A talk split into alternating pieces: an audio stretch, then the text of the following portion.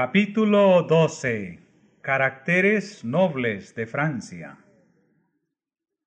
A la protesta de Expira y a la confesión de Augsburgo, que marcaron el triunfo de la Reforma en Alemania, siguieron años de conflicto y oscuridad.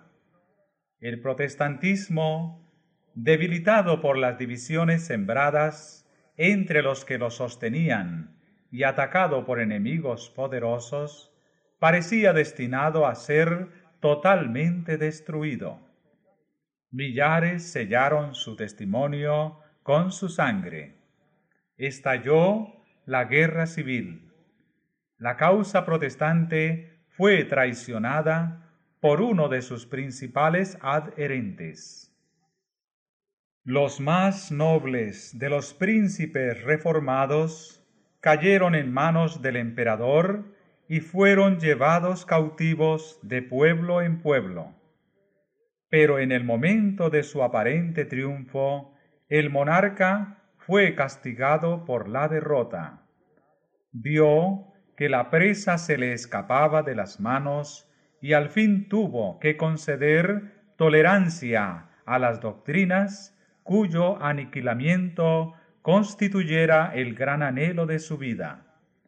Había comprometido su reino, sus tesoros y hasta su misma vida en la persecución de la herejía, y ahora veía sus tropas diezmadas, agotados sus tesoros, sus muchos reinos amenazados por las revueltas, y entre tanto seguía cundiendo por todas partes la fe que en vano se había esforzado en suprimir. Carlos V estaba combatiendo contra un poder omnipotente. Dios había dicho, haya luz, pero el emperador había procurado impedir que se desvaneciesen las tinieblas.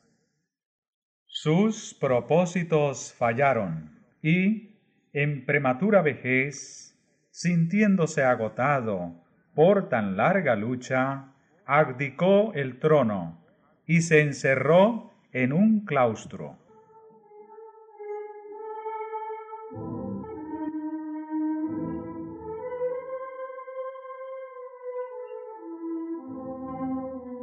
En Suiza, lo mismo que en Alemania, vinieron días tenebrosos para la reforma. Mientras que muchos cantones aceptaban la fe reformada, otros se aferraban ciega y obstinadamente al credo de Roma. Las persecuciones dirigidas contra los que aceptaban la verdad provocaron finalmente una guerra civil. Zwinglio y muchos de los que se habían unido con él en la reforma sucumbieron en el sangriento campo de Capel.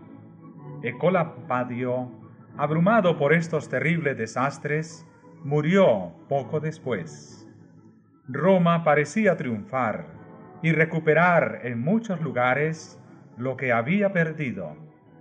Pero aquel cuyos consejos son desde el siglo y hasta el siglo, no había abandonado la causa de su pueblo.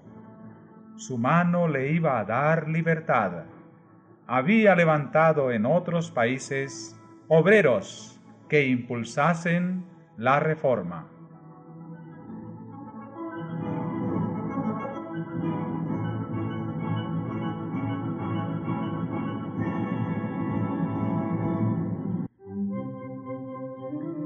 En Francia, mucho antes que el nombre de Lutero fuese conocido como el de un reformador, había empezado a amanecer. Uno de los primeros en recibir la luz fue el anciano Lefebvre, hombre de extensos conocimientos, catedrático de la Universidad de París y sincero y fiel partidario del Papa. En las investigaciones que hizo en la literatura antigua, se despertó su atención por la Biblia e introdujo el estudio de ella entre sus estudiantes.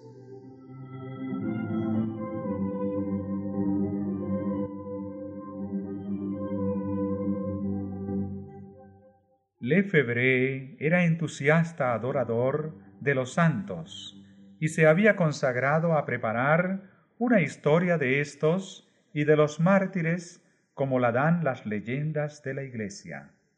Era esta una obra magna que requería mucho trabajo, pero ya estaba muy adelantado en ella cuando decidió estudiar la Biblia con el propósito de obtener de ella datos para su libro. En el sagrado libro halló santos, es verdad, pero no como los que figuran en el calendario romano. Un raudal de luz divina penetró en su mente. Perplejo y disgustado, abandonó el trabajo que se había impuesto y se consagró a la palabra de Dios. Pronto comenzó a enseñar las preciosas verdades que encontraba en ella.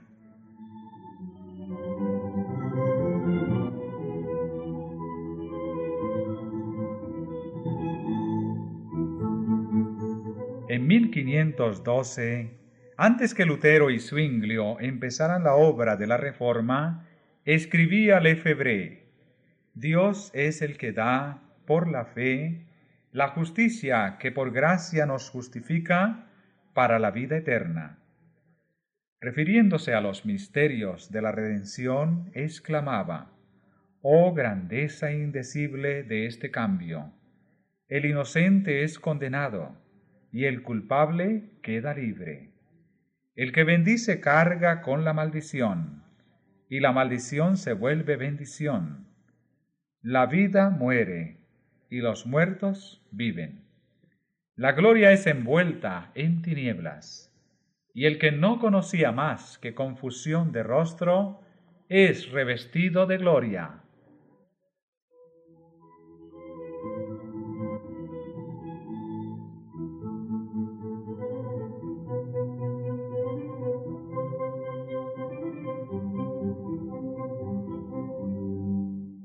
Y al declarar que la gloria de la salvación pertenece solo a Dios, declaraba también que al hombre le incumbe el deber de obedecer.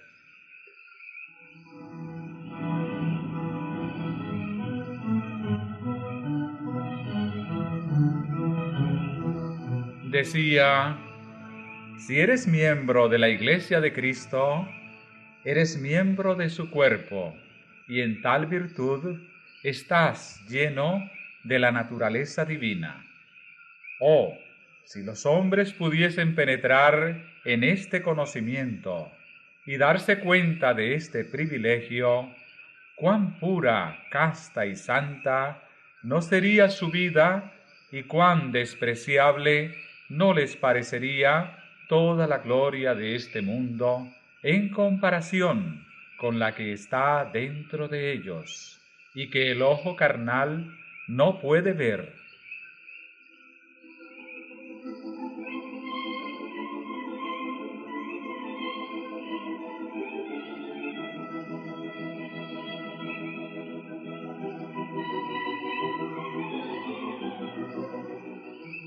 Hubo algunos entre los discípulos del Efebre que escuchaban con ansia sus palabras, y que mucho después que fuese acallada la voz del Maestro, iban a seguir predicando la verdad. Uno de ellos fue Guillermo Farel. Era hijo de padres piadosos y se le había enseñado a aceptar con fe implícita las enseñanzas de la Iglesia hubiera podido decir como Pablo, conforme a la más rigurosa secta de nuestra religión, he vivido fariseo. Como devoto romanista, se desvelaba por concluir con todos los que se atrevían a oponerse a la iglesia. Rechinaba los dientes, decía él más tarde, como un lobo furioso cuando oía que alguno hablaba contra el Papa. Había sido incansable en la adoración de los santos, en compañía de Lefebvre, haciendo juntos el jubileo circular de las iglesias de París, adorando en sus altares y adornando con ofrendas los santos relicarios. Pero estas observancias no podían infundir paz a su alma.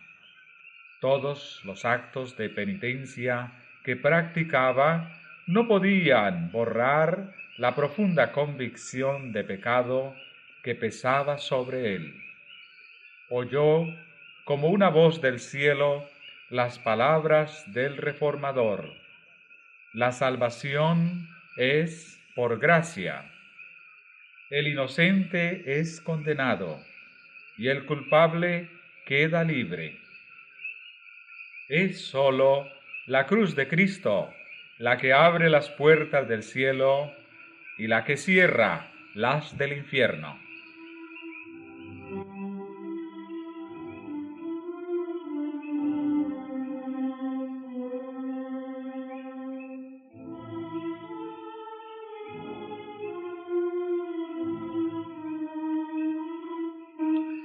Farel aceptó gozoso la verdad por medio de una conversación parecida a la de Pablo, salió de la esclavitud, de la tradición y llegó a la libertad de los hijos de Dios.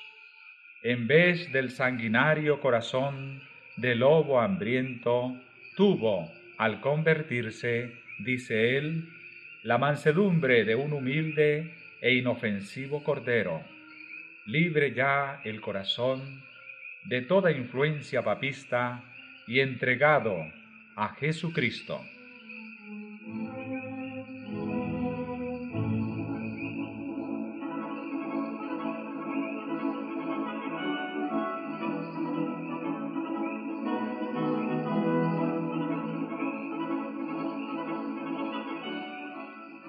Entre tanto que Lefebvre continuaba esparciendo entre los estudiantes la luz divina, Farel, tan celoso en la causa de Cristo como lo había sido en la del Papa, se dispuso a predicar la verdad en público. Un dignatario de la Iglesia, el obispo de Meaux, no tardó en unirse con ellos. Otros maestros que descollaban por su capacidad y talento, se adhirieron a su propagación del Evangelio. Y éste ganó adherentes entre todas las clases sociales, desde los humildes hogares de los artesanos y campesinos hasta el mismo palacio del rey. La hermana de Francisco I, que era entonces el monarca reinante, abrazó la fe reformada el mismo rey y la reina madre parecieron por algún tiempo considerarla con simpatía, y los reformadores miraban con esperanza hacia lo porvenir y veían ya a Francia ganada para el Evangelio.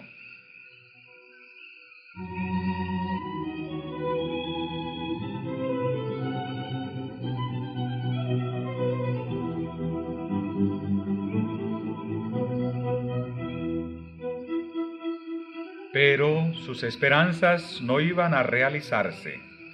Pruebas y persecuciones aguardaban a los discípulos de Cristo, si bien la misericordia divina se las ocultaba, pues hubo un periodo de paz muy oportuno para permitirles acopiar fuerzas para hacer frente a las tempestades, y la reforma se extendió con rapidez. El obispo de Meaux trabajó con empeño en su propia diócesis para instruir tanto a los sacerdotes como al pueblo. Los curas inmorales e ignorantes fueron removidos de sus puestos y en cuanto fue posible, se los reemplazó por hombres instruidos y piadosos. El obispo se afanaba porque su pueblo tuviera libre acceso a la palabra de Dios, y esto pronto se verificó. Lefebvre se encargó de traducir el Nuevo Testamento y al mismo tiempo que la Biblia alemana de Lutero salía de la imprenta en Wittenberg, el Nuevo Testamento francés se publicaba en Meaux.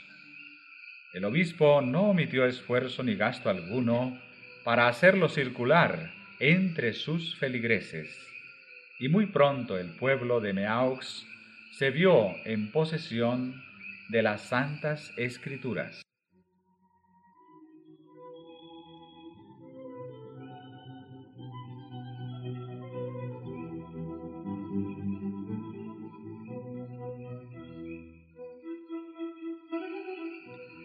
Así como los viajeros que son atormentados por la sed se regocijan al llegar a un manantial de agua pura, así recibieron estas almas el mensaje del cielo. Los trabajadores del campo y los artesanos en el taller amenizaban sus trabajos de cada día hablando de las preciosas verdades de la Biblia. De noche, en lugar de reunirse en los despachos de vinos, se congregaban unos en casas de otros para leer la palabra de Dios y unir sus oraciones y alabanzas. Pronto se notó un cambio muy notable en todas estas comunidades. Aunque formadas de gente de la clase humilde, dedicada al rudo trabajo y carente de instrucción, se veía en ella el poder de la reforma. Y en la vida de todos se notaba el efecto de la gracia divina que dignifica y eleva.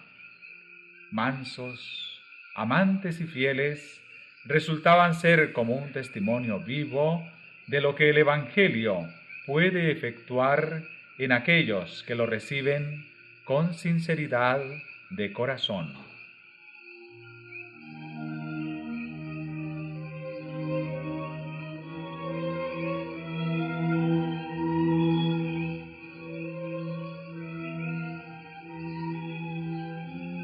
La luz derramada en Meaux iba a extenderse más lejos.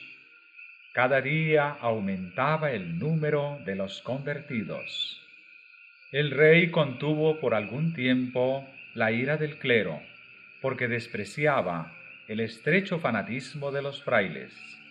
Pero al fin los jefes papales lograron prevalecer. Se levantó la hoguera al obispo de Meaux le obligaron a elegir entre ella y la retractación, y optó por el camino más fácil. Pero a pesar de su caída, el rebaño de este débil pastor se mantuvo firme. Muchos dieron testimonio de la verdad entre las llamas.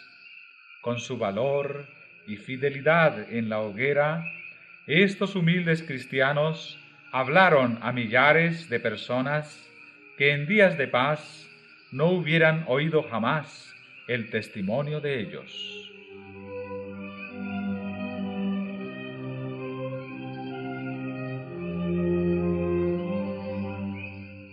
No eran solamente los pobres y los humildes los que en medio del padecimiento y del escarnio se atrevían a ser testigos del Señor en las casas señoriles, en el castillo, en el palacio, había almas regias para quienes la verdad valía más que los tesoros, las categorías sociales y aún que la misma vida. La armadura real encerraba un espíritu más noble y elevado que la mitra y las vestiduras episcopales. Luis de Berquín era de noble alcurnia, cortés y bravo caballero, dedicado al estudio, de elegantes modales y de intachable moralidad. Era, dice un escritor, fiel partidario de las instituciones del Papa y celoso oyente de misas y sermones, y coronaba todas estas virtudes, aborreciendo de todo corazón el luteranismo. Empero, como a otros muchos, La providencia le condujo a la Biblia y quedó maravillado de hallar en ella no las doctrinas de Roma, sino las doctrinas de Lutero. Desde entonces se entregó con entera devoción a la causa del Evangelio.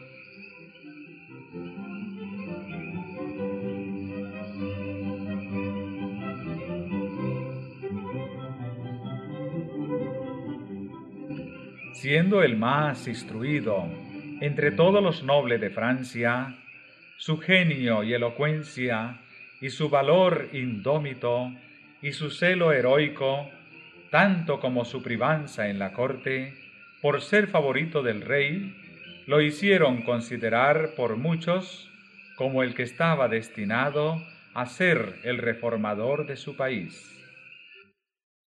Besa dijo, Berquín hubiera sido un segundo Lutero de haber hallado en Francisco I un segundo elector. Los papistas decían, es peor que Lutero. Y efectivamente, era más temido que Lutero por los romanistas de Francia. Le echaron en la cárcel por hereje, pero el rey mandó soltarle.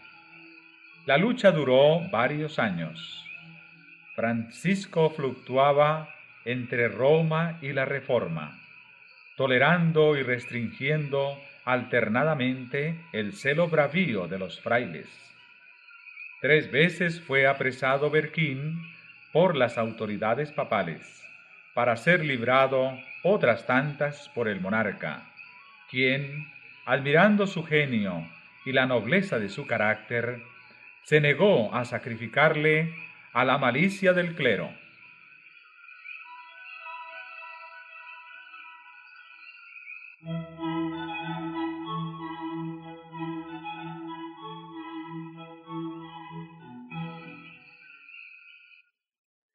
Berquín fue avisado repetidas veces del peligro que le amenazaba en Francia e instado para que siguiera el ejemplo de aquellos que habían hallado seguridad en un destierro voluntario. El tímido y contemporizador Erasmo, que con todo el esplendor de su erudición carecía sin embargo de la grandeza moral que mantiene la vida y el honor subordinados a la verdad, escribió a Berquín, solicita que te manden de embajador al extranjero ve y viaja por Alemania. Ya sabes lo que es Veda, un monstruo de mil cabezas, que destila ponzoña por todas partes. Tus enemigos son legión. Aunque fuera tu causa mejor que la de Cristo, no te dejarán en paz hasta que hayan acabado miserablemente contigo. No te fíes mucho de la protección del rey y sobre todas las cosas te encarezco que no me comprometas con la facultad de teología.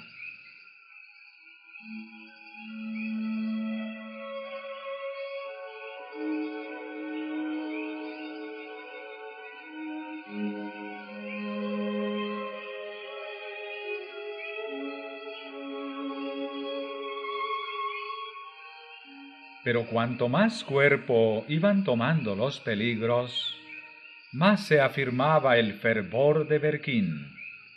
Lejos de adoptar la política y el egoísmo que Erasmo le aconsejara, resolvió emplear medios más enérgicos y eficaces.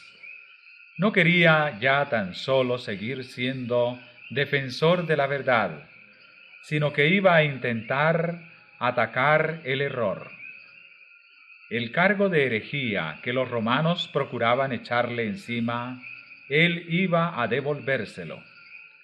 Los más activos y acervos de sus opositores eran los sabios doctores y frailes de la Facultad de Teología de la Universidad de París, una de las más altas autoridades eclesiásticas de la capital y de la nación. De los escritos de estos doctores, entresacó Berquín doce proposiciones que declaró públicamente contrarias a la Biblia y por lo tanto heréticas, y apeló al rey para que actuara de juez en la controversia.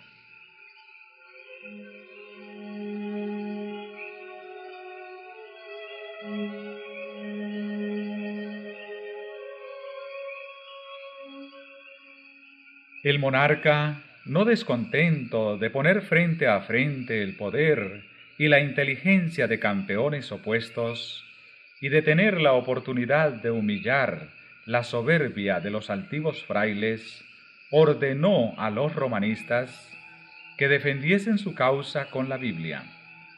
Bien sabían estos que semejante arma de poco les serviría. La cárcel, el tormento y la hoguera eran las armas que mejor sabían manejar.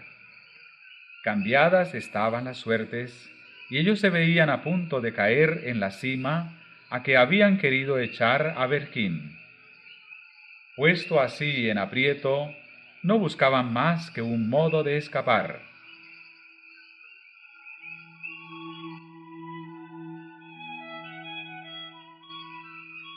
Por aquel tiempo, una imagen de la Virgen que estaba colocada en la esquina de una calle amaneció mutilada.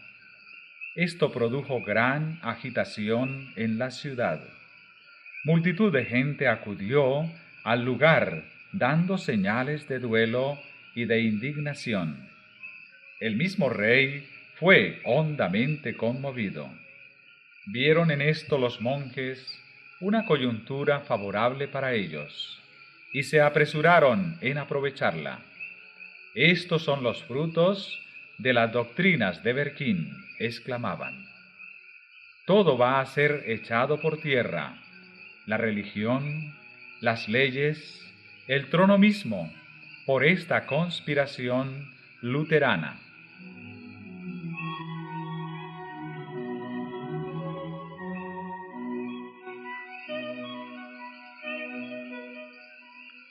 Berquín fue aprendido de nuevo. El rey salió de París y los frailes pudieron obrar a su gusto. Enjuiciaron al reformador y le condenaron a muerte. Y para que Francisco no pudiese interponer su influencia para librarle, la sentencia se ejecutó el mismo día en que fue pronunciada. Al mediodía fue conducido Berquín al lugar de suplicio un inmenso gentío se reunió para presenciar el auto, y muchos notaron con turbación y espanto que la víctima había sido escogida de entre las mejores y más valientes familias nobles de Francia. La estupefacción, la indignación, el escarnio y el odio se pintaban en los semblantes de aquella inquieta muchedumbre pero había un rostro sin sombra alguna, pues los pensamientos del mártir estaban muy lejos de la escena del tumulto, y lo único que percibía era la presencia de su Señor.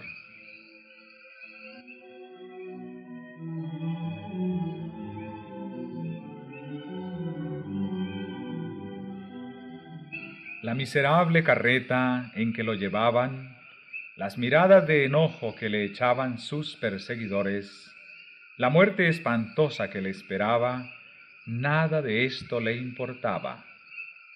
El que vive, si bien estuvo muerto, pero ahora vive para siempre y tiene las llaves de la muerte y del infierno, estaba a su lado.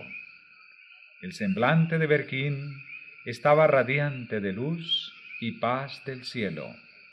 Vestía lujosa ropa y llevaba capa de terciopelo, justillo de raso y de damasco, calzas de oro.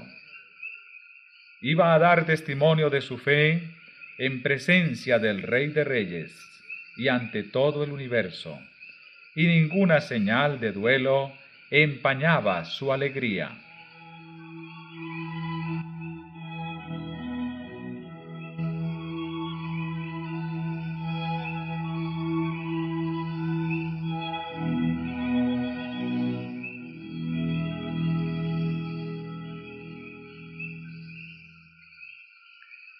Mientras la procesión desfilaba despacio por las calles atestadas de gente, el pueblo notaba maravillado la paz inalterable y el gozo triunfante que se pintaba en el rostro y el continente del mártir.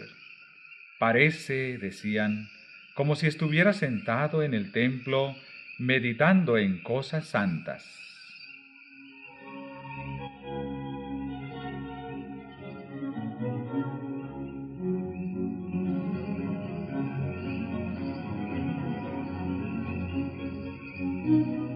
Ya atado a la estaca, quiso Berquín dirigir unas cuantas palabras al pueblo, pero los monjes, temiendo las consecuencias, empezaron a dar gritos y los soldados a entrechocar sus armas, y con esto ahogaron la voz del mártir.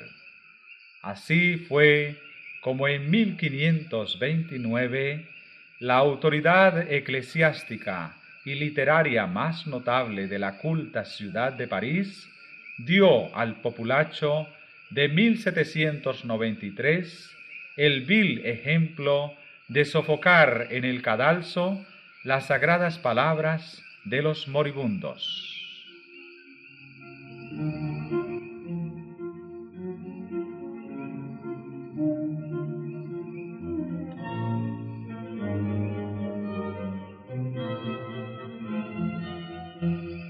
Berquín fue estrangulado y su cuerpo entregado a las llamas. La noticia de su muerte entristeció a los amigos de la Reforma en todas partes de Francia. Pero su ejemplo no quedó sin provecho. También nosotros estamos listos, decían los testigos de la verdad, para recibir la muerte con gozo poniendo nuestros ojos en la vida venidera.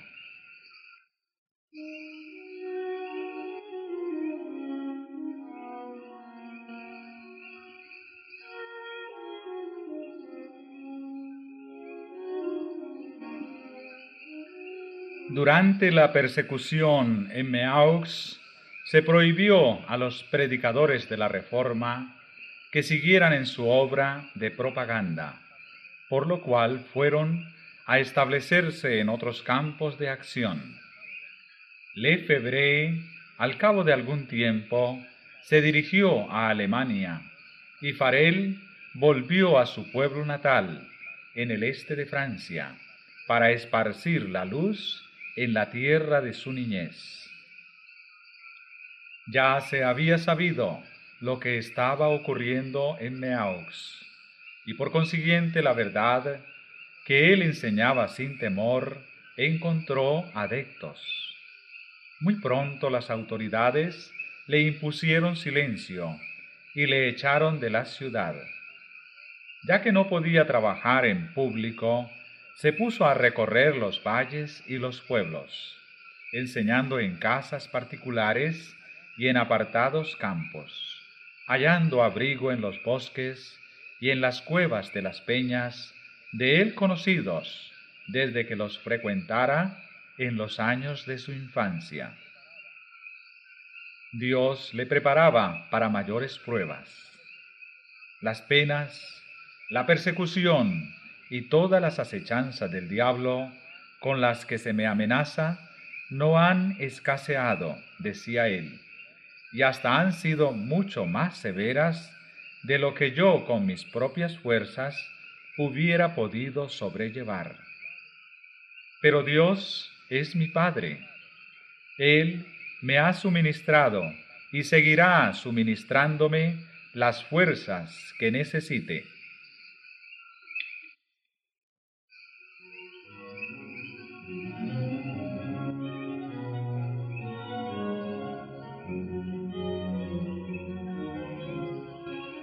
Como en los tiempos apostólicos, la persecución había redundado en bien del adelanto del Evangelio. Expulsados de París y Meaux, los que fueron esparcidos iban por todas partes anunciando la palabra, y de esta manera la verdad se abrió paso en muchas de las remotas provincias de Francia.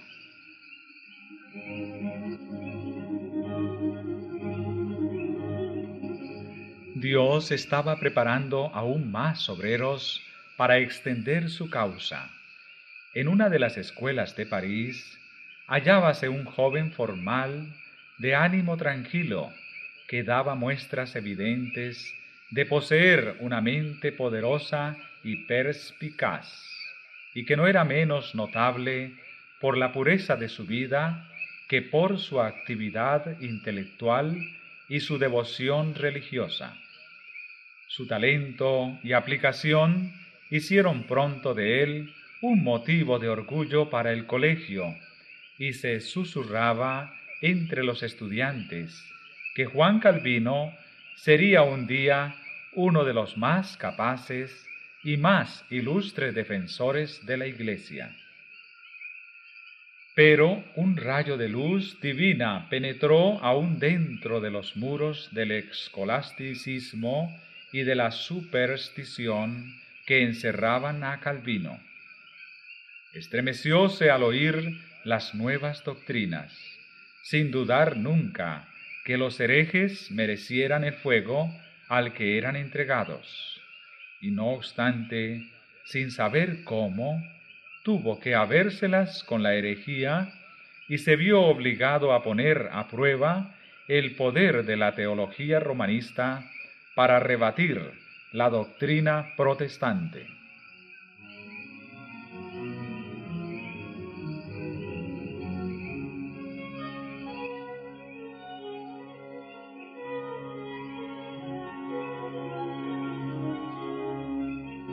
Hallábase en París un primo hermano de Calvino que se había unido con los reformadores. Ambos parientes se reunían con frecuencia para discutir las cuestiones que perturbaban a la cristiandad. No hay más que dos religiones en el mundo, decía Olivetán, el protestante. Una que los hombres han inventado y según la cual se salva el ser humano por medio de ceremonias y buenas obras.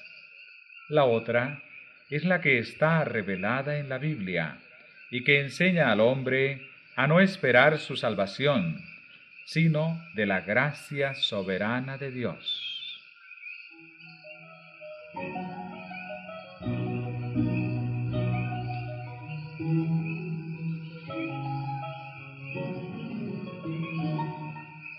No quiero tener nada que ver con ninguna de vuestras nuevas doctrinas, respondía Calvino. ¿Creéis que he vivido en el error todos los días de mi vida?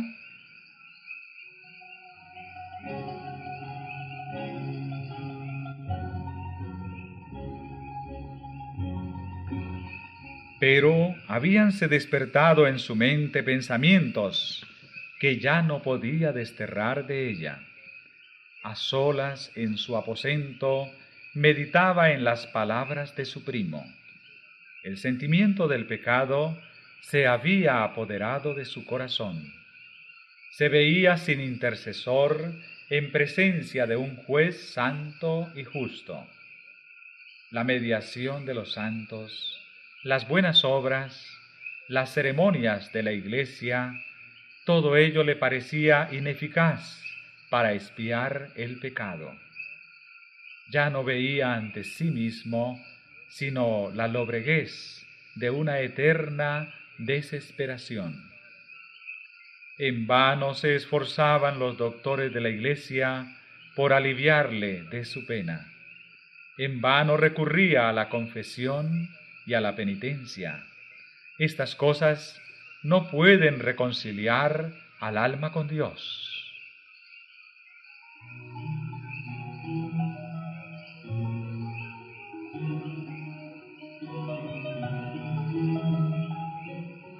Aún estaba Calvino empeñado en tan infructuosas luchas, cuando un día en que por casualidad pasaba por una plaza pública, presenció la muerte de un hereje en la hoguera. se llenó de admiración al ver la expresión de paz que se pintaba en el rostro del mártir. En medio de las torturas de una muerte espantosa y bajo la terrible condenación de la Iglesia, daba el mártir pruebas de una fe y de un valor que el joven estudiante comparaba con dolor con su propia desesperación y con las tinieblas en que vivía, a pesar de su estricta obediencia a los mandamientos de la Iglesia. Sabía que los herejes fundaban su fe en la Biblia. Por lo tanto, se decidió a estudiarla para descubrir, si posible fuera, el secreto del gozo del mártir.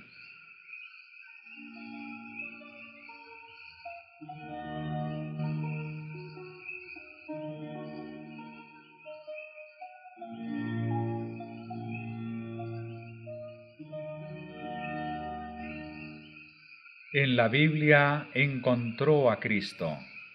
Oh Padre, exclamó, su sacrificio ha calmado tu ira, su sangre ha lavado mis manchas, su cruz ha llevado mi maldición, su muerte ha hecho expiación por mí. Habíamos inventado muchas locuras inútiles, pero tú has puesto delante de mí tu palabra como una antorcha y has conmovido mi corazón para que tenga por abominables todos los méritos que no sean los de Jesús.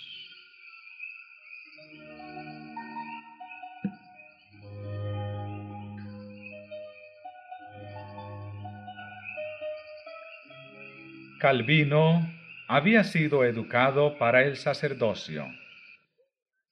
Tenía solo doce años cuando fue nombrado capellán de una pequeña iglesia y el obispo le tonsuró la cabeza para cumplir con el canon eclesiástico.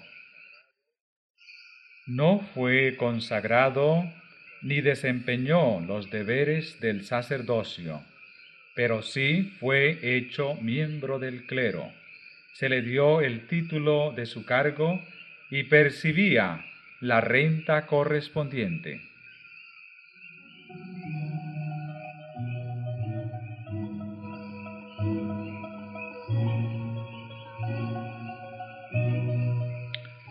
Viendo entonces que ya no podría jamás llegar a ser sacerdote, se dedicó por un tiempo a la jurisprudencia y por último abandonó este estudio para consagrarse al Evangelio. Pero no podía resolverse a dedicarse a la enseñanza. Era tímido por naturaleza. Le abrumaba el peso de la responsabilidad del cargo y deseaba seguir dedicándose aún al estudio. Las reiteradas súplicas de sus amigos lograron por fin convencerle. Cuán maravilloso es, decía, que un hombre de tan bajo origen llegue a ser elevado hasta tan alta dignidad.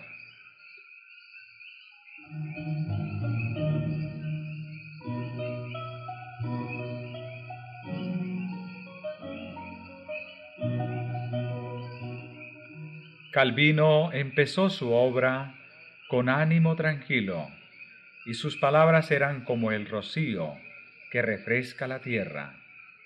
Se había alejado de París y ahora se encontraba en un pueblo de provincia bajo la protección de la princesa Margarita, la cual, amante como lo era del Evangelio, extendía su protección a los que lo profesaban. Calvino era joven aún de continente discreto y humilde. Comenzó su trabajo visitando a los lugareños en sus propias casas. Allí, rodeado de los miembros de la familia, leía la Biblia y exponía las verdades de la salvación. Los que oían el mensaje llevaban las buenas nuevas a otros y pronto el maestro fue más allá, a otros lugares, predicando en los pueblos y villorríos. Se le abrían las puertas de los castillos y de las chozas, y con su obra colocaba los cimientos de iglesias de donde iban a salir más tarde los valientes testigos de la verdad.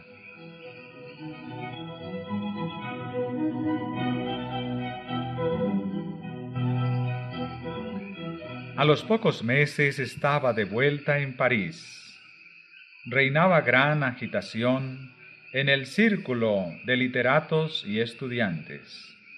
El estudio de los idiomas antiguos había sido causa de que muchos fijasen su atención en la Biblia, y no pocos cuyos corazones no habían sido conmovidos por las verdades de aquella, las discutían con interés y aún se atrevían a desafiar a los campeones del romanismo. Calvino, si bien muy capaz para luchar en el campo de la controversia religiosa, tenía que desempeñar una misión más importante que la de aquellos bulliciosos estudiantes. Los ánimos se sentían confundidos y había llegado el momento oportuno de enseñarles la verdad.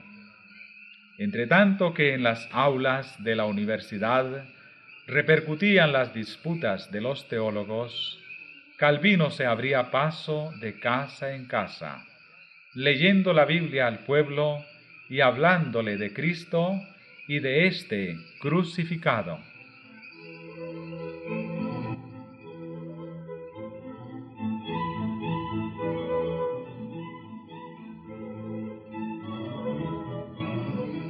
por la providencia de Dios, París iba a recibir otra invitación para aceptar el Evangelio. El llamamiento de Lefebvre y Farel había sido rechazado, pero nuevamente el mensaje iba a ser oído en aquella gran capital por todas las clases de la sociedad. Llevado por consideraciones políticas, el rey no estaba enteramente al lado de Roma contra la reforma. Margarita abrigaba aún la esperanza de que el protestantismo triunfaría en Francia. Resolvió que la fe reformada fuera predicada en París. Ordenó durante la ausencia del rey que un ministro protestante predicase en las iglesias de la ciudad. Pero habiéndose opuesto a esto los dignatarios papales, la princesa abrió entonces las puertas del palacio. Dispúsose uno de los salones para que sirviera de capilla y se dio aviso que cada día, a una hora señalada, se predicaría un sermón al que podían acudir las personas de toda jerarquía y posición. Muchedumbres asistían a las predicaciones. No sólo se llenaba la capilla, sino que las antesalas y los corredores eran invadidos por el gentío. Millares se congregaban diariamente, nobles, magistrados, abogados, comerciantes y artesanos. El rey, en vez de prohibir estas reuniones, dispuso que dos de las iglesias de París fuesen afectadas a este servicio. Antes de esto, la ciudad no había sido nunca conmovida de modo semejante por la palabra de Dios. El espíritu de vida que descendía del cielo parecía soplar sobre el pueblo. La templanza, la pureza, el orden y el trabajo iban sustituyendo a la embriaguez, al libertinaje, a la contienda y a la pereza.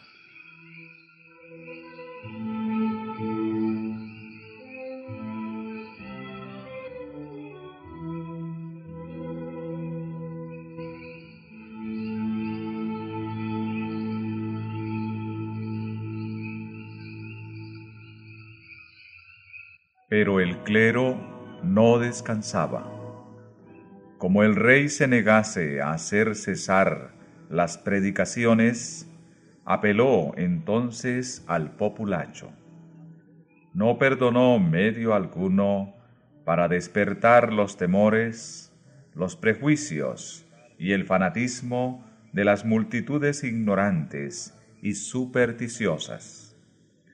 Siguiendo ciegamente a sus falsos maestros, París, como en otro tiempo Jerusalén, no conoció el tiempo de su visitación, ni las cosas que pertenecían a su paz. Durante dos años fue predicada la palabra de Dios en la capital. Pero si bien muchas personas aceptaban el Evangelio, la mayoría del pueblo lo rechazaba. Francisco había dado pruebas de tolerancia por mera conveniencia personal, y los papistas lograron al fin recuperar su privanza. De nuevo fueron clausuradas las iglesias y se levantó la hoguera.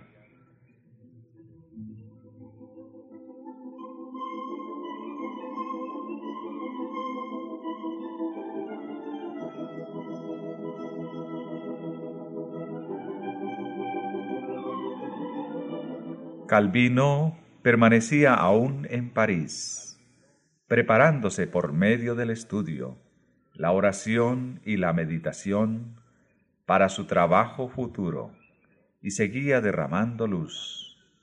Pero al fin se hizo sospechoso. Las autoridades acordaron entregarlo a las llamas. Creyéndose seguro en su retiro, no pensaba en el peligro.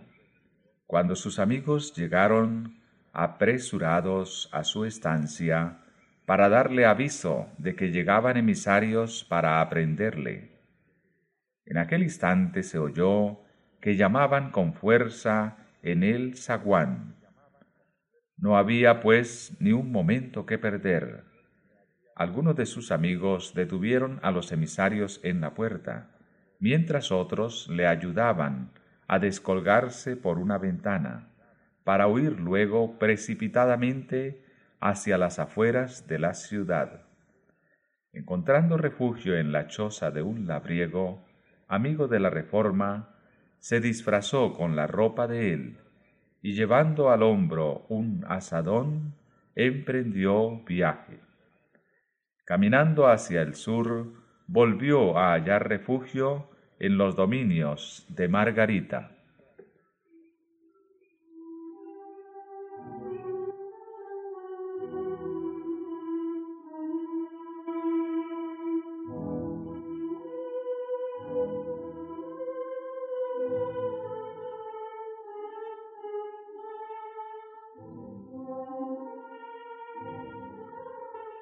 Allí permaneció varios meses, seguro bajo la protección de amigos poderosos y ocupado, como anteriormente, en el estudio. Empero su corazón estaba empeñado en evangelizar a Francia y no podía permanecer mucho tiempo inactivo. Tan pronto como escampó la tempestad, buscó un nuevo campo de trabajo en Poitiers, donde había una universidad y donde las nuevas ideas habían encontrado aceptación. Personas de todas las clases sociales oían con gusto el Evangelio.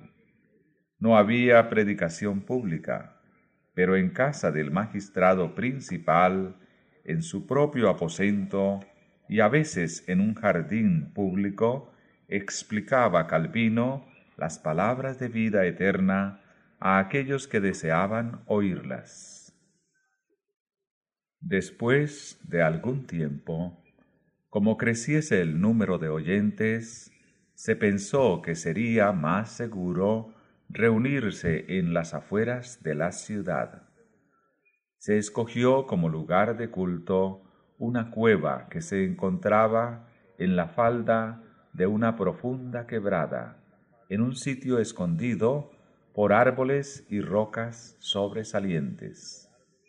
En pequeños grupos y saliendo de la ciudad por diferentes partes, se congregaban allí. En ese retiro se leía y explicaba la Biblia. Allí celebraron por primera vez los protestantes de Francia la Cena del Señor. De esta pequeña iglesia fueron enviados a otros lugares varios fieles evangelistas.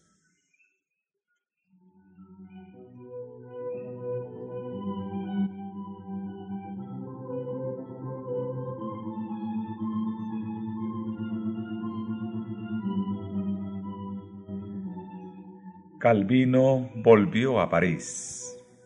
No podía abandonar la esperanza de que Francia, como nación, aceptase la reforma, pero halló cerradas casi todas las puertas. Predicar el Evangelio era ir directamente a la hoguera y resolvió finalmente partir para Alemania. Apenas había salido de Francia cuando estalló un movimiento contra los protestantes que de seguro le hubiera envuelto en la ruina general si se hubiese quedado.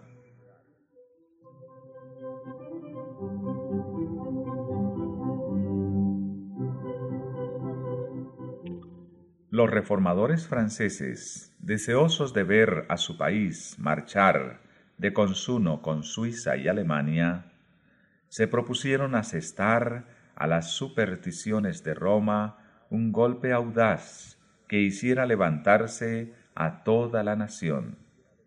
Con este fin, en una misma noche y en toda Francia se fijaron carteles que atacaban la misa. En lugar de ayudar a la reforma, este movimiento inspirado por el celo más que por el buen juicio, reportó un fracaso no sólo para sus propagadores, sino también para los amigos de la fe reformada por todo el país. Dio a los romanistas lo que tanto habían deseado, una coyuntura de la cual sacar partido para pedir que se concluyera por completo con los herejes a quienes tacharon de perturbadores peligrosos para la estabilidad del trono y la paz de la nación.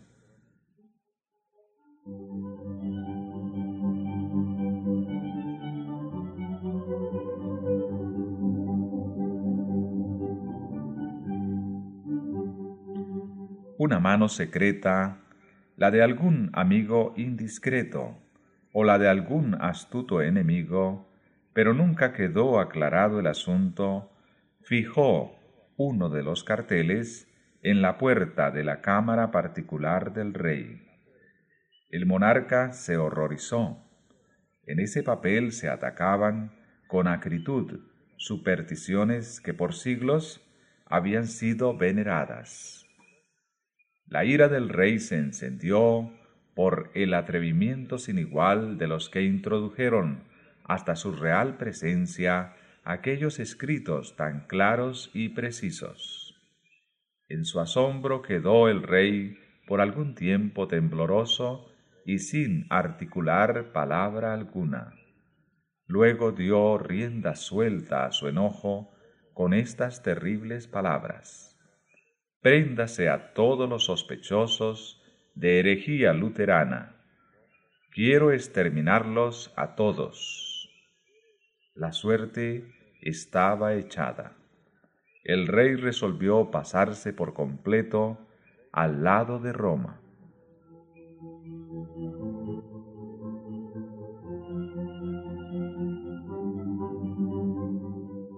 Se tomaron medidas para arrestar a todos los luteranos que se hallasen en París.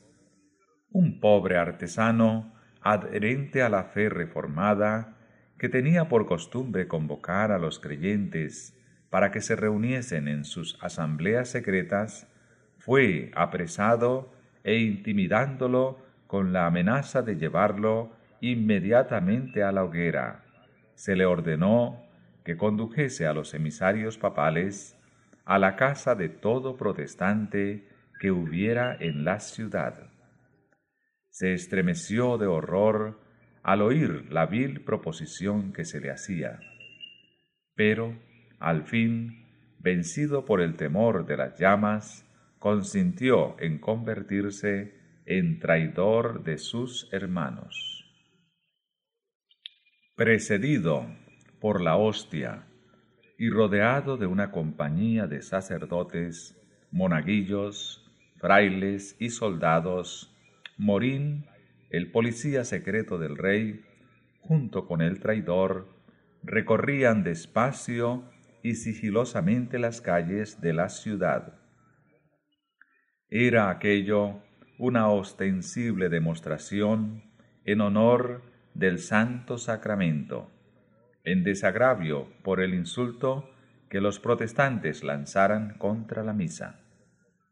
Aquel espectáculo, sin embargo, no servía más que para disfrazar los aviesos fines. Al pasar frente a la casa de un luterano, el traidor hacía una señal, pero no pronunciaba palabra alguna. La procesión se detenía entraban en la casa, sacaban a la familia y la encadenaban, y la terrible compañía seguía adelante en busca de nuevas víctimas. No perdonaron casa, grande ni chica, ni los departamentos de la Universidad de París. Morín hizo temblar la ciudad. Era el reinado del terror.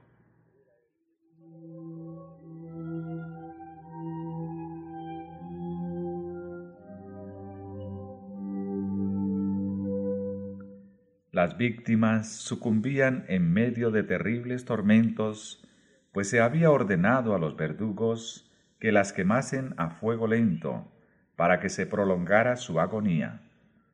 Pero morían como vencedores. No menguaba su fe, ni desmayaba su confianza.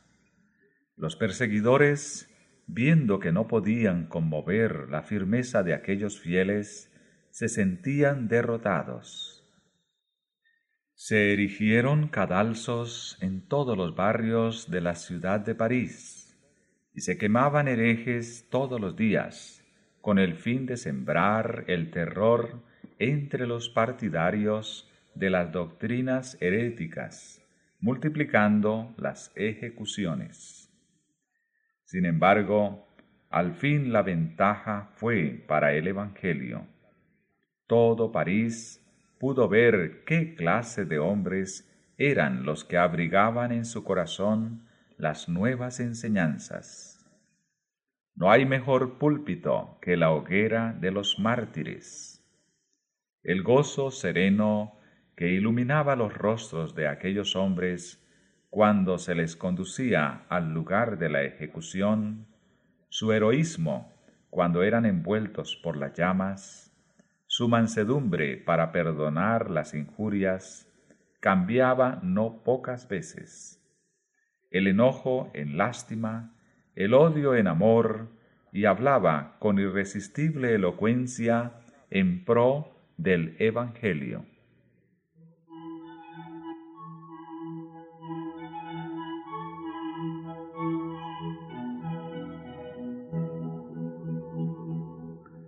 Con el fin de atizar aún más la furia del pueblo, los sacerdotes hicieron circular las más terribles calumnias contra los protestantes. Los culpaban de querer asesinar a los católicos, derribar al gobierno y matar al rey. Ni sombra de evidencia podían presentar en apoyo de tales acertos. Sin embargo, resultaron siniestras profecías que iban a tener su cumplimiento, pero en circunstancias diferentes y por muy diversas causas. Las crueldades que los católicos infligieron a los inocentes protestantes acumularon en su contra la debida retribución, y en siglos posteriores se verificó el juicio que habían predicho que sobrevendría sobre el rey, sobre los súbditos y sobre el gobierno. Pero dicho juicio se debió a los incrédulos y a los mismos papistas. No fue por el establecimiento, sino por la supresión del protestantismo, por lo que tres siglos más tarde habían de venir sobre Francia tan espantosas calamidades.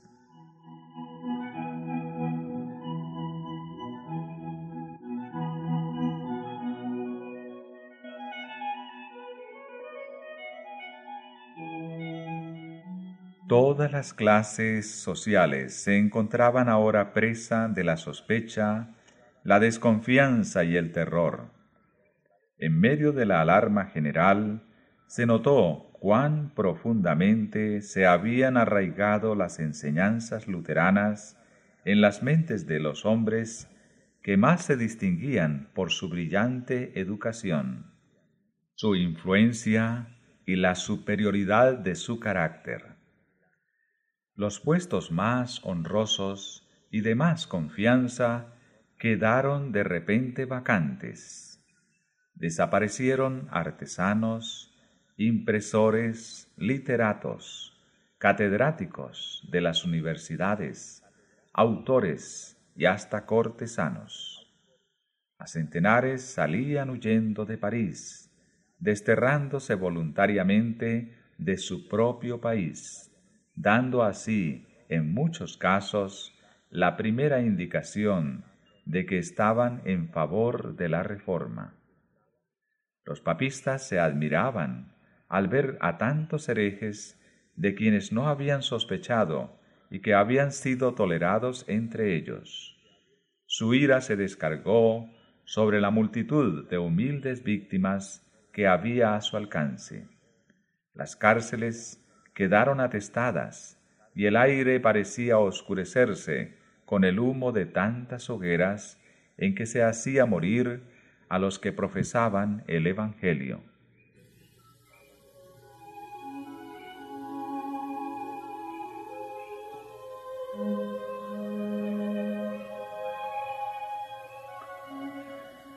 Francisco I se vanagloriaba de ser uno de los caudillos del gran movimiento que hizo revivir las letras a principios del siglo XVI.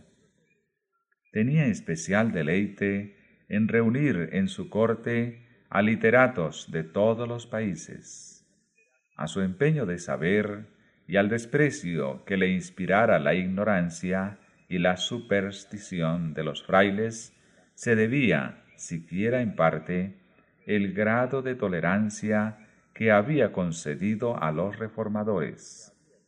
Pero, en su celo por aniquilar la herejía, este fomentador del saber expidió un edicto declarando abolida la imprenta en toda Francia.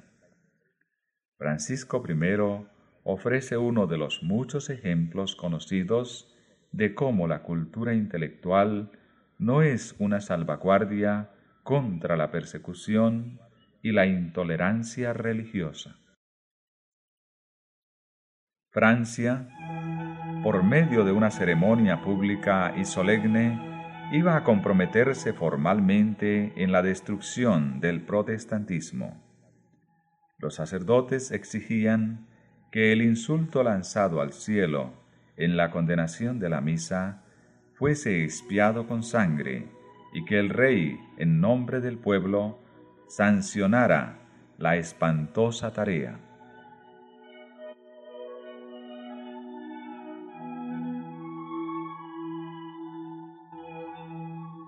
Se señaló el 21 de enero de 1535 para efectuar la terrible ceremonia. Se atizaron el odio hipócrita y los temores supersticiosos de toda la nación. París estaba repleto de visitantes que habían acudido de los alrededores y que invadían sus calles. Tenía que empezar el día con el desfile de una larga e imponente procesión. Las casas por delante de las cuales debía pasar estaban enlutadas y se habían levantado altares de trecho en trecho. Frente a todas las puertas había una luz encendida en honor del Santo Sacramento.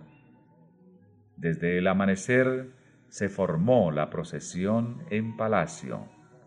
Iban delante las cruces y los pendones de las parroquias y después seguían los particulares de dos en dos y llevando teas encendidas. A continuación, seguían las cuatro órdenes de frailes, luciendo cada una sus vestiduras particulares. A esta seguía una gran colección de famosas reliquias. Iban tras ella en sus carrozas los altos dignatarios eclesiásticos, ostentando sus vestiduras moradas y de escarlata, adornadas con pedrerías, formando todo aquello un conjunto espléndido y deslumbrador.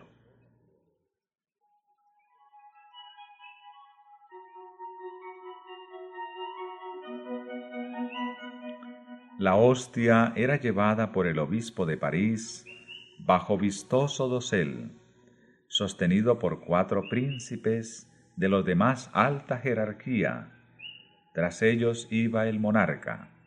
Francisco I iba en esa ocasión despojado de su corona y de su manto real, con la cabeza descubierta y la vista hacia el suelo, llevando en su mano un cirio encendido. El rey de Francia se presentó en público como penitente se inclinaba ante cada altar, humillándose no por los pecados que manchaban su alma, ni por la sangre inocente que habían derramado sus manos, sino por el pecado mortal de sus súbditos que se habían atrevido a condenar la misa. Cerraban la marcha la reina y los dignatarios del Estado, que iban también de dos en dos llevando en sus manos antorchas encendidas.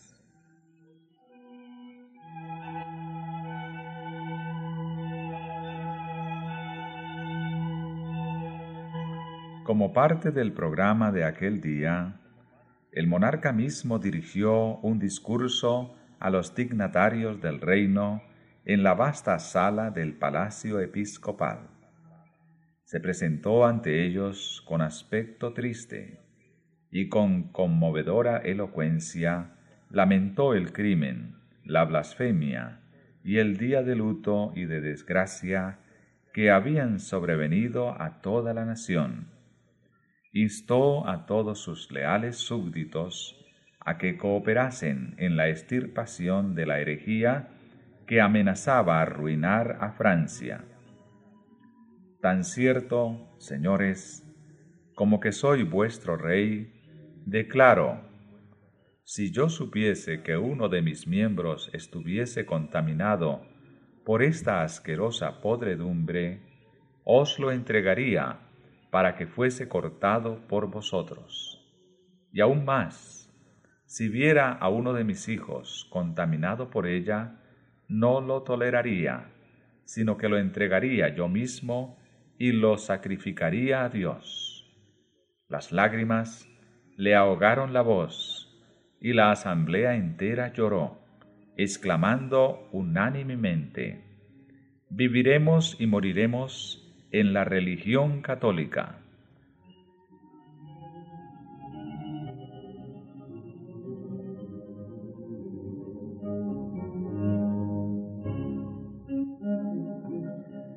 Terribles eran las tinieblas de la nación que había rechazado la luz de la verdad. La gracia que trae salvación se había manifestado, pero Francia, después de haber comprobado su poder y su santidad, después que millares de sus hijos hubieron sido alumbrados por su belleza, después que su radiante luz se hubo esparcido por ciudades y pueblos, se desvió y escogió las tinieblas en vez de la luz. Habían rehusado los franceses el don celestial cuando les fuera ofrecido. Habían llamado a lo malo bueno y a lo bueno malo, hasta llegar a ser víctimas de su propio engaño. Y ahora, aunque creyeran de todo corazón que servían a Dios, persiguiendo a su pueblo, su sinceridad no los dejaba sin culpa. Habían rechazado precisamente aquella luz que los hubiera salvado del engaño y librado sus almas del pecado de derramar sangre.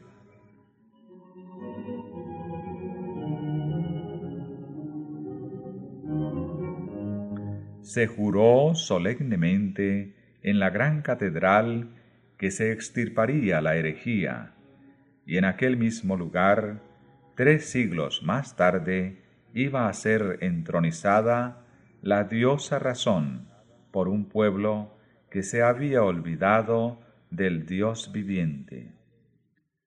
Volvióse a formar la procesión y los representantes de Francia se marcharon dispuestos a dar principio a la obra que habían jurado llevar a cabo. De trecho en trecho, a lo largo del camino, se habían preparado hogueras para quemar vivos a ciertos cristianos protestantes. Y las cosas estaban arregladas de modo que cuando se encendieran, aquellas, al acercarse el rey, debía detenerse la procesión para presenciar la ejecución. Los detalles de los tormentos que sufrieron estos confesores de Cristo no son para descritos. Pero no hubo desfallecimiento en las víctimas. Al ser instado uno de esos hombres para que se retractase, dijo, Yo solo creo en lo que los profetas y apóstoles predicaron en los tiempos antiguos y en lo que la comunión de los santos ha creído. Mi fe confía de tal manera en Dios que puedo resistir a todos los poderes del infierno.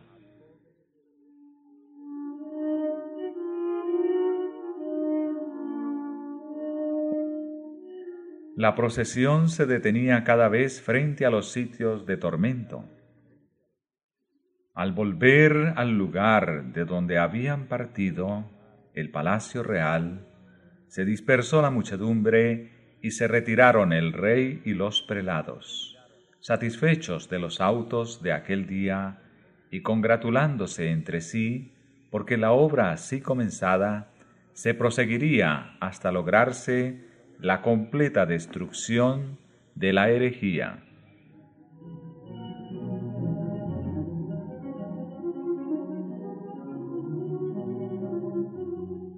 El Evangelio de paz que Francia había rechazado iba a ser arrancado de raíz, lo que acarrearía terribles consecuencias.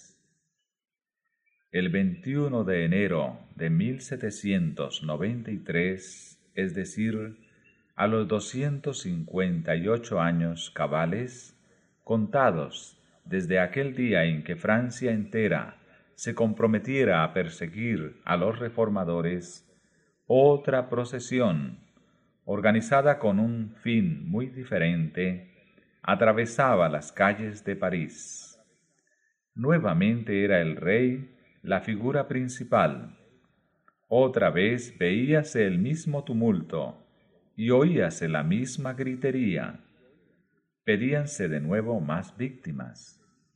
Volviéronse a erigir negros cadalzos, y nuevamente las escenas del día se clausuraron con espantosas ejecuciones. Luis XVI fue arrastrado a la guillotina, forcejeando con sus carceleros y verdugos que lo sujetaron fuertemente en la temible máquina hasta que cayó sobre su cuello la cuchilla y separó de sus hombros la cabeza que rodó sobre los tablones del cadalso. Y no fue él la única víctima. Allí cerca del mismo sitio perecieron decapitados por la guillotina dos mil ochocientos seres humanos durante el sangriento reinado del terror.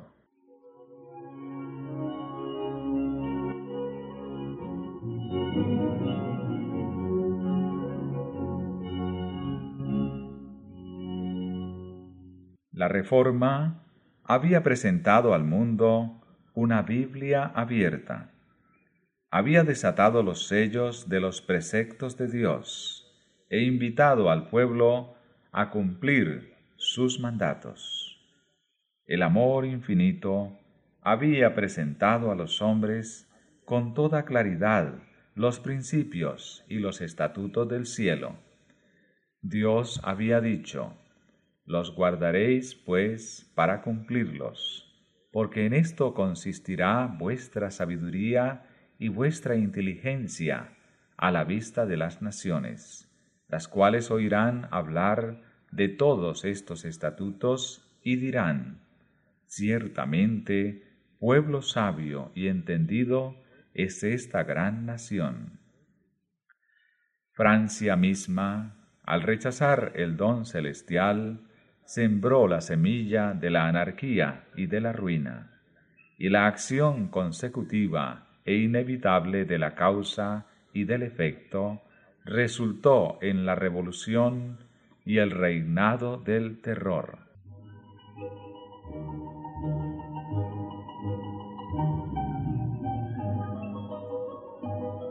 Mucho antes de aquella persecución despertada por los carteles el osado y ardiente Farel se había visto obligado a huir de la tierra de sus padres.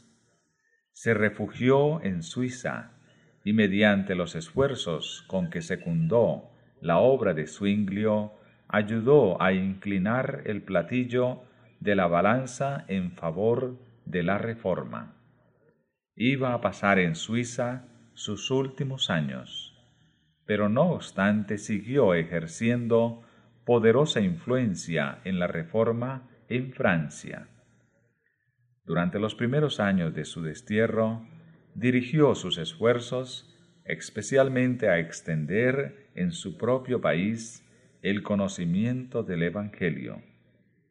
Dedicó gran parte de su tiempo a predicar a sus paisanos cerca de la frontera desde donde seguía la suerte del conflicto con infatigable constancia y ayudaba con sus palabras de estímulo y sus consejos.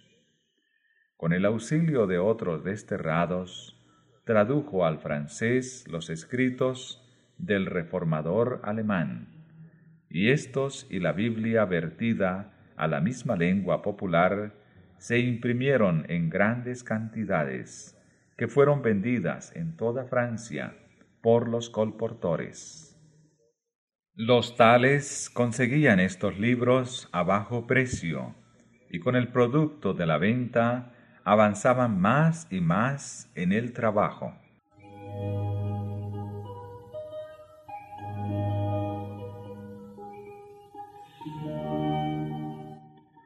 Farel dio comienzo a sus trabajos en Suiza como humilde maestro de escuela. Se retiró a una parroquia apartada y se consagró a la enseñanza de los niños.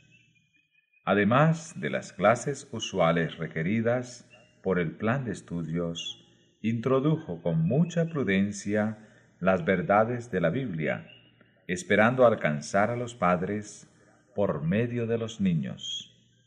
Algunos creyeron pero los sacerdotes se apresuraron a detener la obra, y los supersticiosos campesinos fueron incitados a oponerse a ella. Ese no puede ser el Evangelio de Cristo, decían con insistencia los sacerdotes, puesto que su predicación no trae paz, sino guerra. y a semejanza de los primeros discípulos, cuando se le perseguía en una ciudad, se iba para otra, andaba de aldea en aldea y de pueblo en pueblo, a pie, sufriendo hambre, frío, fatigas y exponiendo su vida en todas partes. Predicaba en las plazas, en las iglesias y a veces en los púlpitos de las catedrales.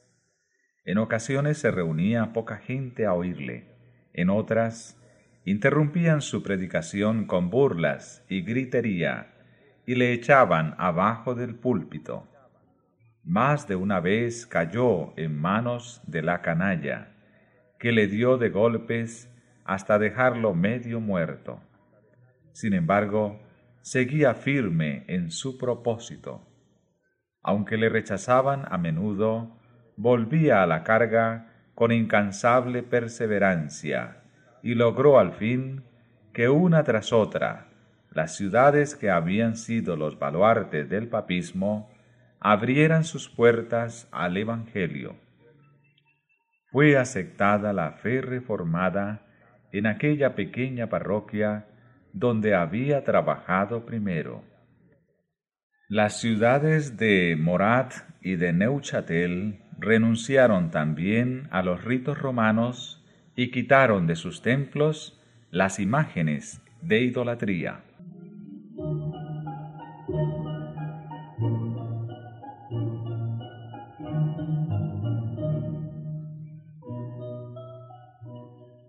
Farel había deseado mucho plantar en Ginebra el estandarte protestante.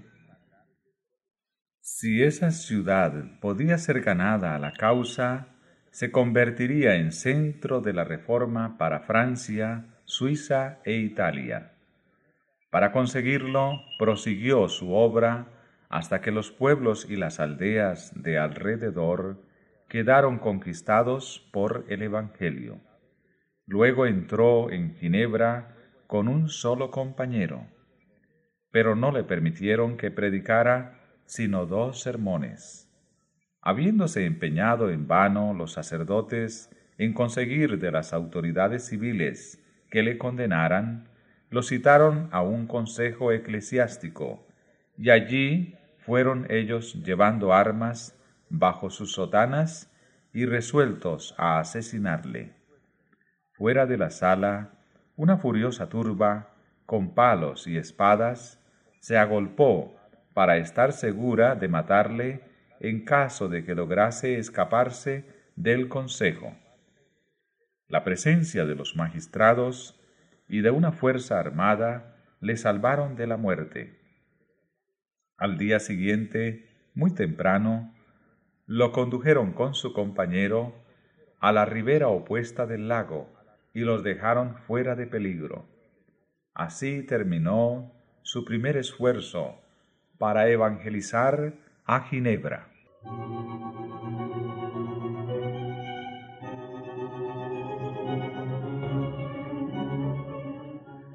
Para la siguiente tentativa, el elegido fue un instrumento menos destacado, un joven de tan humilde apariencia que era tratado con frialdad hasta por los que profesaban ser amigos de la Reforma.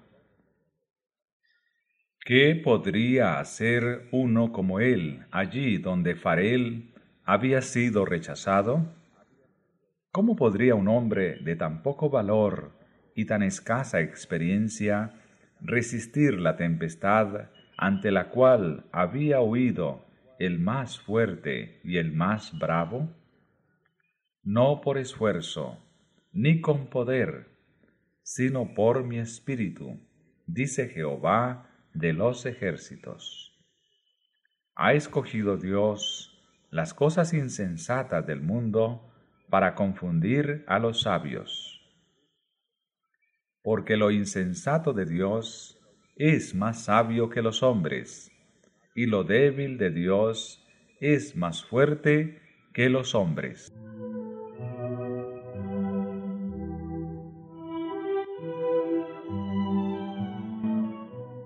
Fromento principió su obra como maestro de escuela. Las verdades que inculcaba a los niños en la escuela, ellos las repetían en sus hogares. No tardaron los padres en acudir a escuchar la explicación de la Biblia, hasta que la sala de la escuela se llenó de atentos oyentes. Se distribuyeron gratis folletos y nuevos testamentos que alcanzaron a muchos que no se atrevían a venir públicamente a oír las nuevas doctrinas. Después de algún tiempo, también este sembrador tuvo que huir, pero las verdades que había propagado quedaron grabadas en la mente del pueblo. La reforma se había establecido e iba a desarrollarse y fortalecerse. Volvieron los predicadores y merced a sus trabajos, el culto protestante se arraigó finalmente en Ginebra.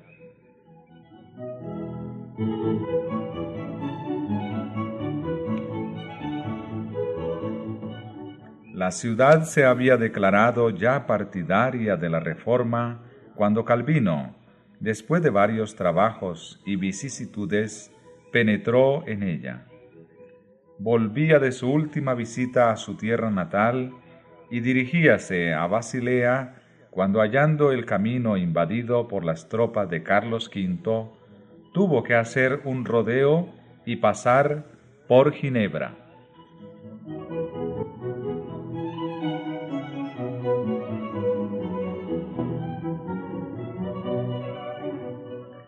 En esta visita reconoció Farel la mano de Dios aunque Ginebra había aceptado ya la fe reformada, quedaba aún una gran obra por hacer. Los hombres se convierten a Dios por individuos y no por comunidades. La obra de regeneración debe ser realizada en el corazón y en la conciencia por el poder del Espíritu Santo y no por decretos de concilios. Si bien el pueblo ginebrino había desechado el yugo de Roma, no por eso estaba dispuesta a renunciar también a los vicios que florecieran en su seno bajo el dominio de aquella. Y no era obra de poca monta la de implantar entre aquel pueblo los principios puros del Evangelio y prepararlo para que ocupara dignamente el puesto a que la providencia parecía llamarle.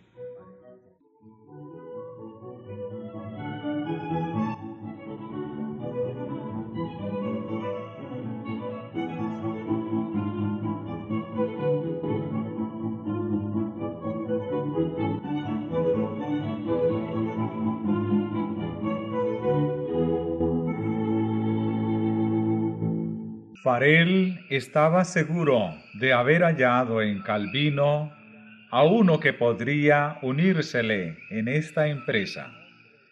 En el nombre de Dios, rogó al joven evangelista que se quedase allí a trabajar. Calvino retrocedió alarmado. Era tímido y amigo de la paz, y quería evitar el trato con el espíritu atrevido, independiente y hasta violento de los ginebrinos. Por otra parte, su poca salud y su afición al estudio le inclinaban al retraimiento. Creyendo que con su pluma podría servir mejor a la causa de la reforma, deseaba encontrar un sitio tranquilo donde dedicarse al estudio y desde allí, por medio de la prensa, instruir y edificar a las iglesias. Pero la solemne amonestación de Farel le pareció un llamamiento del cielo, y no se atrevió a oponerse a él. Le pareció, según dijo, como si la mano de Dios se hubiera extendido desde el cielo y le sujetase para detenerle precisamente en aquel lugar que con tanta impaciencia quería dejar.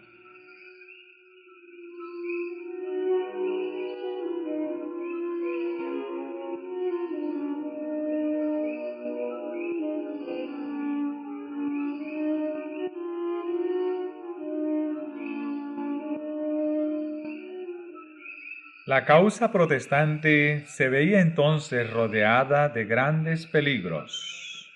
Los anatemas del Papa tronaban contra Ginebra y poderosas naciones amenazaban destruirla.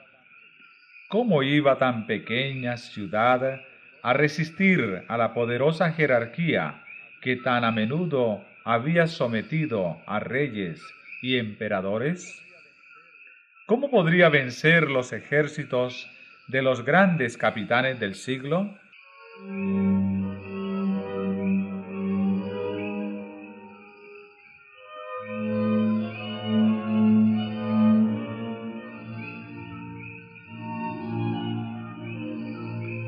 En toda la cristiandad se veía amenazado el protestantismo por formidables enemigos. Pasados los primeros triunfos de la Reforma, Roma reunió nuevas fuerzas con la esperanza de acabar con ella.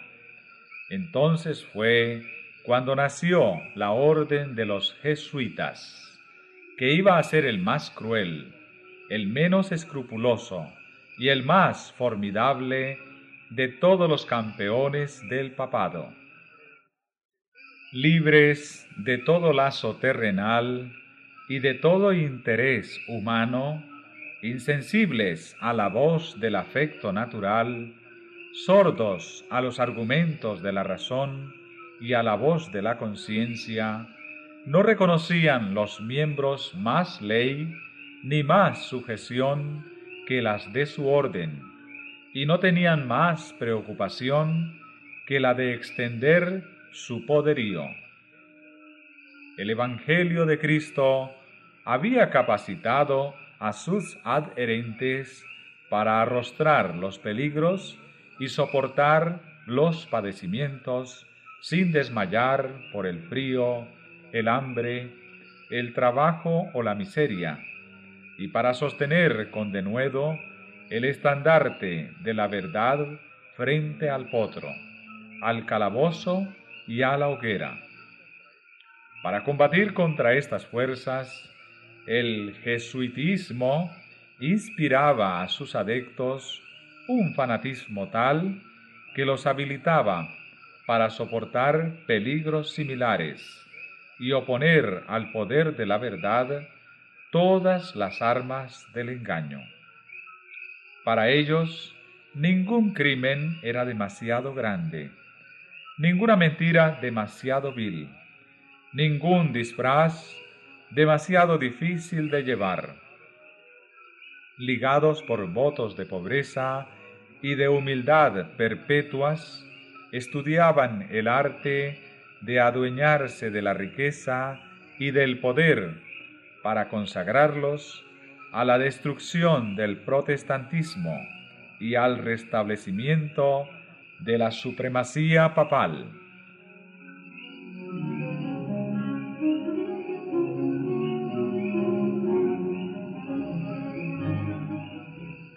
Al darse a conocer como miembros de la orden, se presentaban con cierto aire de santidad, visitando las cárceles, atendiendo a los enfermos y a los pobres, haciendo profesión de haber renunciado al mundo y llevando el sagrado nombre de Jesús, de aquel que anduvo haciendo bienes.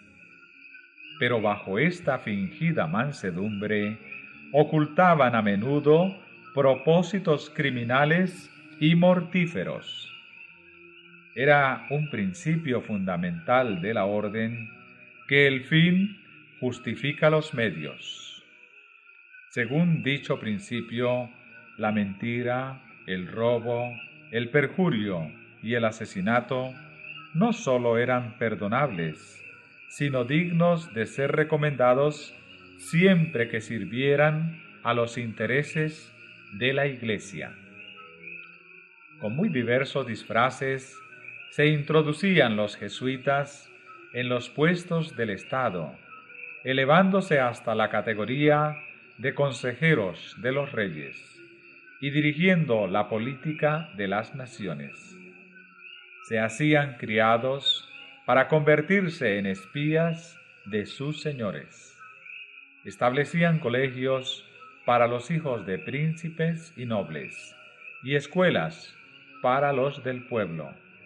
Y los hijos de padres protestantes eran inducidos a observar los ritos romanistas. Toda la pompa exterior desplegada en el culto de la Iglesia de Roma se aplicaba a confundir la mente y ofuscar y embaucar la imaginación, para que los hijos traicionaran aquella libertad por la cual sus padres habían trabajado y derramado su sangre. Los jesuitas se esparcieron rápidamente por toda Europa y doquiera iban lograban reavivar el papismo.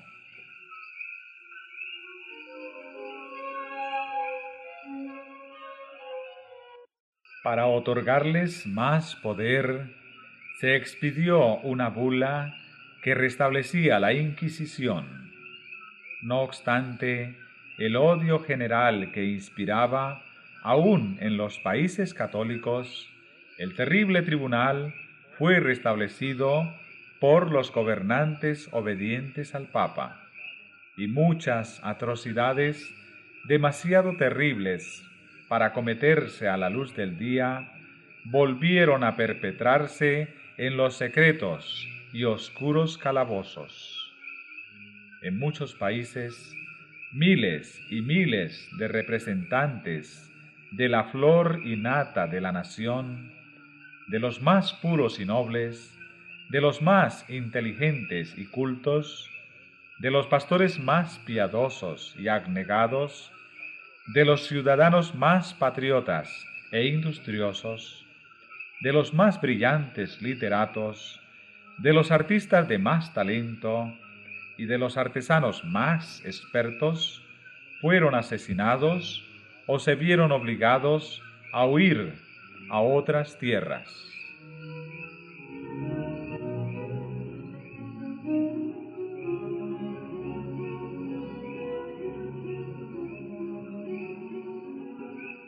Estos eran los medios de que se valía Roma para apagar la luz de la reforma, para privar de la Biblia a los hombres y restaurar la ignorancia y la superstición de la Edad Media. Empero, debido a la bendición de Dios y al esfuerzo de aquellos nobles hombres que él había suscitado para suceder a Lutero, el protestantismo no fue vencido. Esto no se debió al favor ni a las armas de los príncipes. Los países más pequeños, las naciones más humildes e insignificantes, fueron sus baluartes. La pequeña Ginebra, a la que rodeaban poderosos enemigos que tramaban su destrucción, Holanda en sus bancos de arena del Mar del Norte, que luchaba contra la tiranía de España, el más grande y el más opulento de los reinos de aquel tiempo. La glacial y estéril Suecia, esas fueron las que ganaron victorias para la reforma.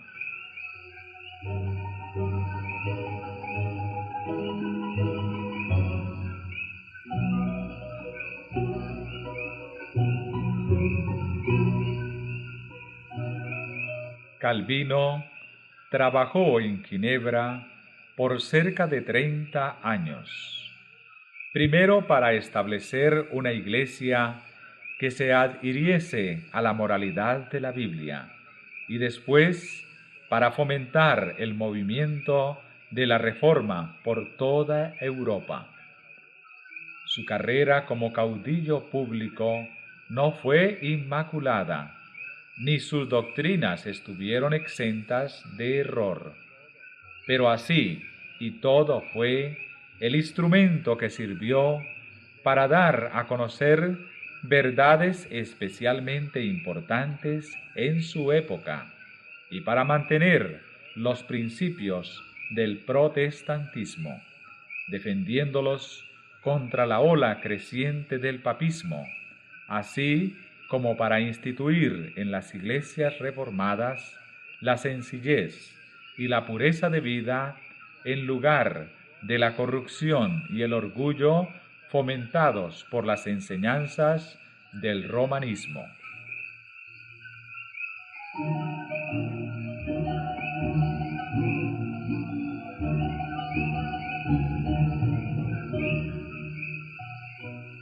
De Ginebra salían publicaciones y maestros que esparcían las doctrinas reformadas, y a ella acudían los perseguidos de todas partes en busca de instrucción, de consejo y de aliento. La ciudad de Calvino se convirtió en refugio para los reformadores que en toda la Europa occidental eran objeto de persecución. Huyendo de las tremendas tempestades que siguieron desencadenándose por varios siglos, los fugitivos llegaban a las puertas de Ginebra. Desfallecientes de hambre, heridos, expulsados de sus hogares, separados de los suyos, eran recibidos con amor y se les cuidaba con ternura. Y hallando allí un hogar, eran una bendición para aquella su ciudad adoptiva, por su talento, su sabiduría y su piedad. Muchos de los que se refugiaron allí regresaron a sus propias tierras para combatir la tiranía de Roma. Juan Knox, el valiente reformador de Escocia, no pocos de los puritanos ingleses, los protestantes de Holanda y de España, y los hugonotes de Francia, llevaron de Ginebra la antorcha de la verdad con que desvanecer las tinieblas en sus propios países.